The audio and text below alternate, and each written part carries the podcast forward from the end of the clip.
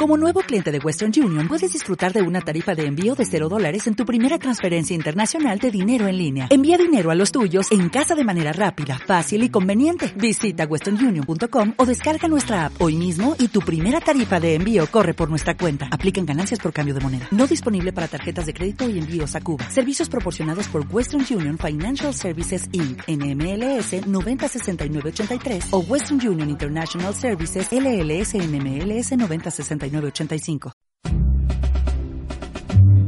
Bienvenido a Radio Libertad Constituyente. Un programa de análisis político para la acción, creado y dirigido por Antonio García Trevijano.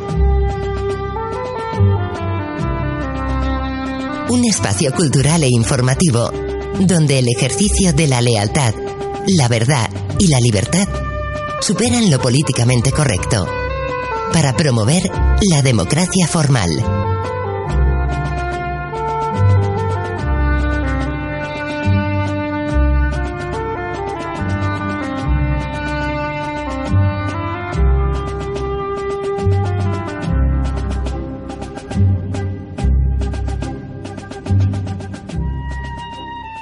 Muy buenos días queridos amigos y bienvenidos a otro programa más de nuestros fundamentos dedicado al análisis del el factor republicano, eh, entendiendo y siguiendo la obra de don Antonio García Trevijano, Teoría Pura de la República, que en su libro segundo, como estamos viendo, se dedica a esta interesante cuestión. Hoy vamos a terminar, antes de ahondar en materia y forma republicana, que son los epígrafes, los subcapítulos, podríamos decir, de este libro segundo del factor republicano, pues como digo, vamos a terminar con el resumen de lo que hemos hecho o lo que hemos visto hasta el día de hoy para ya así entrar en primer lugar a la materia republicana para seguir después con la forma republicana y por último el espíritu republicano. Pues bien, esta introducción que hasta ahora hemos estado viendo, o esta mejor que introducción, precisión conceptual e histórica absolutamente indispensable para entender lo que sea materia, forma y espíritu republicano, lo eh, ha abordado don Antonio de la siguiente manera. La teoría del ocaso de las ideologías se quedó en la descripción del fenómeno, sin ahondar en dos causas primordiales que lo producían. Uno, la paulatina pero constante absorción de la clase obrera en las clases medias gracias al progresivo crecimiento del Producto Nacional Bruto y al aumento de los servicios asistenciales del Estado. 2. La no representación política de la sociedad civil en el estado de partidos, convertida aquella en una abstracción a causa de la autorrepresentación de los partidos estatales en los procesos electorales por medio del sistema de elección proporcional. Tenemos, amigos, respecto al primer punto, esa paulatina absorción de la clase obrera y el aumento de los servicios eh, asistenciales del Estado es el reflejo de lo que se ha, se ha llamado o se ha venido a llamar Estado social de derecho o Estado del bienestar, absorbiendo políticamente en cuanto a la ideología la uniformidad bajo una forma que es característica de la misma, del consenso en la política, que es la socialdemocracia. Mientras que em, en el segundo de los puntos, la ausencia de representación política a favor de las listas de partidos dan lugar a lo que domina en la Europa continental.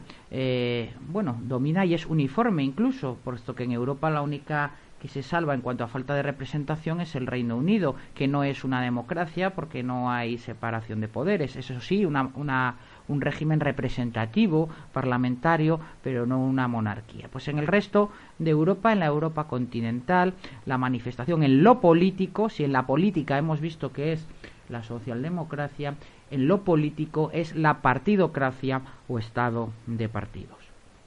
Continuemos. El conocimiento científico de la primera causa, como hemos visto, esa absorción eh, de las ideologías, esa difuminación de las ideologías en la idea socialdemócrata del Estado benefactor, eh, corresponde a la sociología política, el de la segunda a la teoría política, el problema de la representación.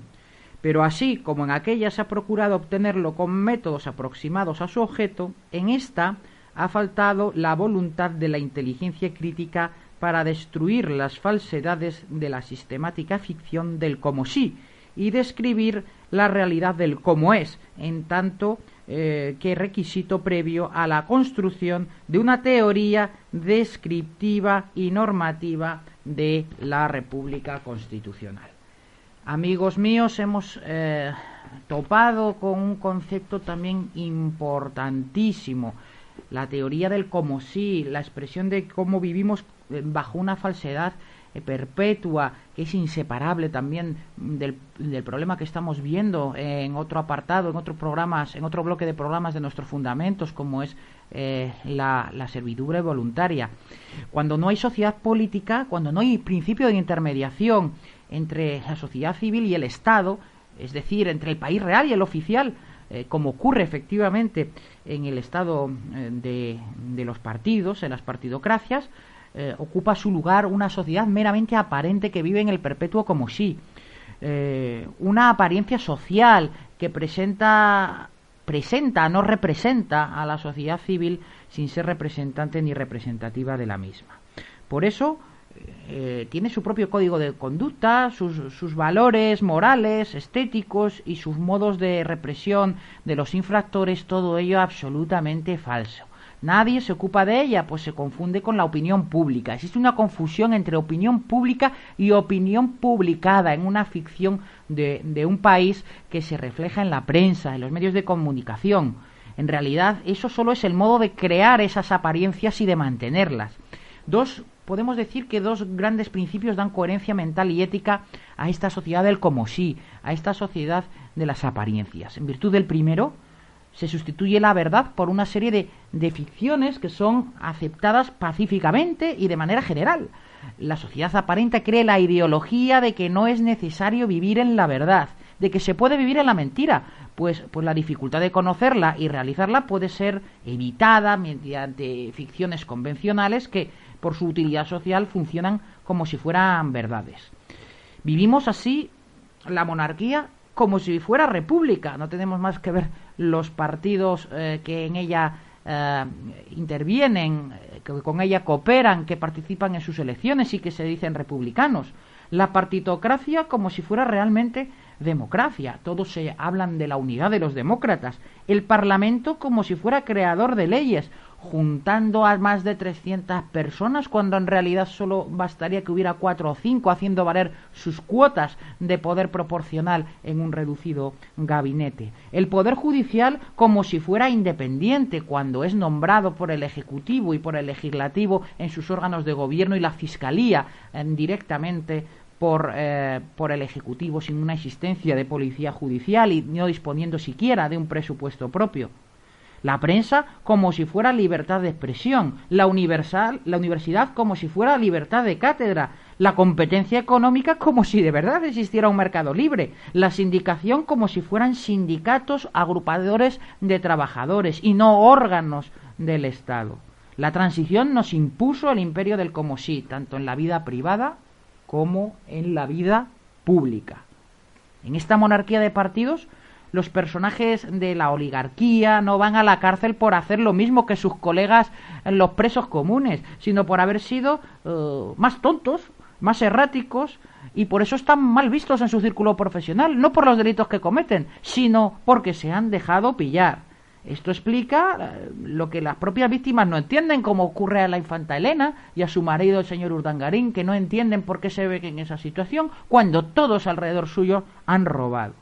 La expropiación de Rumasa, la prisión de Mario Conde, la reprisión de Mario Conde, todos ellos son ejemplos nítidos de lo que está ocurriendo, de esa sociedad del como sí, en lo que eh, se trata simplemente de, guardar las apariencias, la ostentación del delito, no la prevaricación, no el, no el, eh, el robo, es lo que pone eh, los grilletes a todos estos presos de la oligarquía de partidos. La norma de guardar las apariencias eh, tuvo un origen científico como explicación plausible a la causa eh, del movimiento de los astros errantes que la física podía dar para salvar las apariencias de, de hipótesis geocéntricas o heliocéntricas sin necesidad de saber cuál es, cuál es la realidad, cuál es la verdad. Pues este segundo este es, este es el segundo de los principios que sustentan el como sí. El primero, la sustitución de la verdad por una serie de ficciones de aceptación general. Y el segundo es imperativo categórico de salvaguardar la vigencia y la duración de las apariencias, la salvaguarda de las apariencias. Vamos a seguir eh, con la lectura después de, este pequeño eh, eh, exordio de esta salida de la lectura para continuar viendo lo que nos dice don Antonio, eh, finalizando ya, como decimos, la primera de las partes antes de entrar en materia republicana, eh, dedicada al factor republicano. Eh, habla de la segunda causa que habíamos visto antes, mm, de, la difuminación de las, de las ideologías. La primera, la desaparición de las diferencias ideológicas en lo social y la segunda, que es la que vamos a tratar ahora, la ausencia de representación. Y a ello se refiere así. Pero la segunda causa de la desideologización del mundo político, la estatalización de los partidos políticos y la falta de representación política de la sociedad civil, sustituida por la integración de las masas en el estado de partidos, sacrificó las ideologías clásicas. Se refiere al liberalismo, al socialismo, al comunismo, al anarquismo, salvo la nacionalista regional, en el altar de la corrupción institucional de todos los partidos estatales. Hay que analizar la composición y las funciones de la sociedad civil para encontrar dónde está y cómo opera el factor republicano, o mejor dicho, la potencia republicana. Con esa finalidad previa a la construcción de toda teoría de la República, se analizan aquí en conceptos separados la materia, la forma y el espíritu republicanos, presentes como virtualidad en toda sociedad, así como la incidencia de la libertad en los fenómenos de unidad, consenso, pluralismo político, partidos políticos y elecciones, para hacer posible la síntesis de los elementos sociales susceptibles de ser determinados por el factor republicano, que hasta ahora no ha sido decisivo en ningún Estado europeo. Efectivamente, amigos, en Europa no hay ni una sola democracia. Existe a lo más en el Reino Unido y como hemos visto antes, un régimen parlamentario, representativo, pero sin separación de poderes. Porque eso y no otra cosa e, es la República. Es un factor político eh, que establece las reglas de juego, que son la democracia, es la acción humana para llegar a la democracia. Esa acción política, esa voluntad, ese factor republicano, esa potencia republicana, es a lo que se va a dedicar los, sucesivos eh, capítulos. En Inglaterra, como decíamos, no hay una democracia, hay solo una de las dos partes, de los dos factores, de los dos elementos necesarios que existan, la representación, pero no existe separación de poderes, puesto que se trata de un régimen parlamentario en el que el poder ejecutivo eh, sale, es escogido entre el propio legislativo. Democracia es igual a separación de poderes más principio representativo. Y la acción humana destinada a su, a su consecución se llama república, república, en el sentido positivo. Si queremos eh, ampliar la definición para distinguir de las repúblicas europeas que no son democracias, diríamos república constitucional. La idea realizadora de esa república constitucional se ha tenido que orientar para eludir equívocos, contradicciones, ilusiones y ficciones bajo la perspectiva de esa división de lo político y la política que estamos viendo a lo largo de estos programas. Lo político es, como lo público, materia de la política. La política está en la forma de gobierno y en su ejercicio. Eh, el paradigma representativo, que es propio de la República eh, Constitucional, y, por ejemplo, también de los regímenes parlamentarios de verdad, como el inglés, no lo que hay en España, que se llama monarquía parlamentaria, pero no lo es, porque no hay principio representativo. Pues bien, el principio representativo se funda en mónadas electorales iguales y equilibra los principios de individuación común y de individualización personal mediante forma de sistema de poderes electivos apaciguados en sus conflictos políticos por un principio de mediación institucional. Lo que la teoría de la República Constitucional que estamos analizando propone a, Europa, y partiendo de España, somos los, los españoles los afortunados que tenemos por primera vez una teoría auténtica, pura de la democracia formal de la República Constitucional, es la posibilidad no solo teórica también, sino práctica de salir de la servidumbre voluntaria mediante el ejercicio de la libertad política colectiva a través de la libertad constituyente, en la que se elijan entre la forma conservadora del Estado, que sería la oligarquía de partidos, la forma reaccionaria, que sería la opción reaccionaria, que sería la república parlamentaria, como fue la Segunda República, o la novedosa, que es la república constitucional, con separación de poderes y principio representativo. Es decir, ni más ni menos que lo que hicieron los pueblos eh, de Estados Unidos y de Suiza en su momento, en circunstancias y, por cierto, en tiempos mucho más difíciles que los actuales de Europa, por lo que es absolutamente eh, absurdo que se pretenda ahora decir que no es tiempo para la revolución de la libertad, que la convulsión europea pues podría crear un conflicto, un catástrofe, el miedo, el miedo como motor de la servidumbre voluntaria. Desde la inmoralidad de las costumbres al cinismo de las acciones, desde el ámbito familiar al del Estado, en ese, en ese eh, continuo principio de las apariencias, del como sí que acabamos de ver, que se manifiesta también no solo en la política, sino también en el ámbito familiar, en las manifestaciones del arte absurdo, a los planes pasando de docencia escolares, desde también en el campo de la producción y del consumo, al del propio deporte, en el que los periodistas nacionalistas matan por unas palabras en catalán, en gallego o en vasco a un deportista. Todo hoy parece organizado para excluir de la vida social la función del sentido común, que es el espíritu práctico, describiendo la realidad política como es, no como si fuera. Y así se anula toda la posibilidad de que emerja un espíritu razonable que se objetive en instituciones políticas y culturales inteligentes y decentes.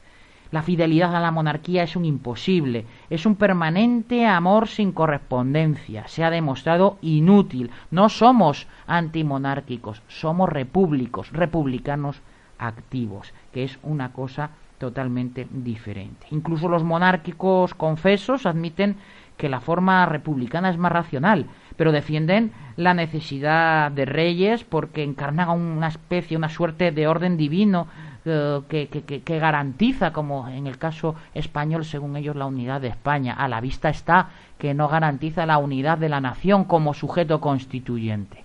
Esa unidad de la nación se garantiza a través del principio representativo por distritos electorales y en elección separada un presidente de la República elegido por todo eh, en circunscripción única por todos los residentes españoles, por todos los ciudadanos españoles en un distrito electoral único.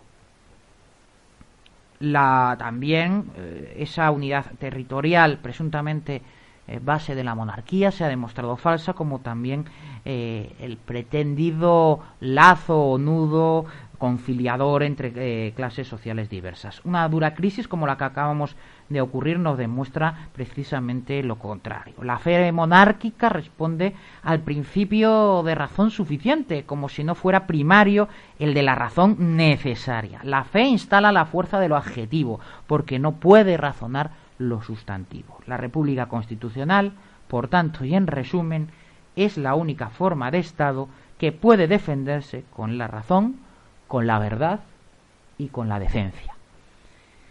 Pues bien, queridos amigos, a partir del próximo programa nos adentraremos, si no soy yo, será otro compañero repúblico quien coja mi testigo al tratar este factor republicano, eh, la materia republicana, como primero de esas partes en las que desmenuzaremos el factor republicano, materia, forma y espíritu. Ha sido un placer compartir estos momentos con vosotros y nos vemos la semana que viene, si no es en este bloque de programas de nuestros fundamentos dedicados al factor republicano, sí al tratar el de la servidumbre voluntaria. Muy buenos días, queridos amigos. Gracias por escuchar Radio Libertad Constituyente. Recuerda que puedes seguirnos también si lo deseas en Facebook o Twitter a través de nuestras cuentas oficiales. Busca el texto Diario Español de la República Constitucional en Facebook y pulsa en me gusta para seguirnos. Busca Diario RC en Twitter para localizarnos también en esta red social. En la plataforma YouTube puedes visualizar información diversa a través de los canales Tercio Laocrático y Libertad Constituyente TV.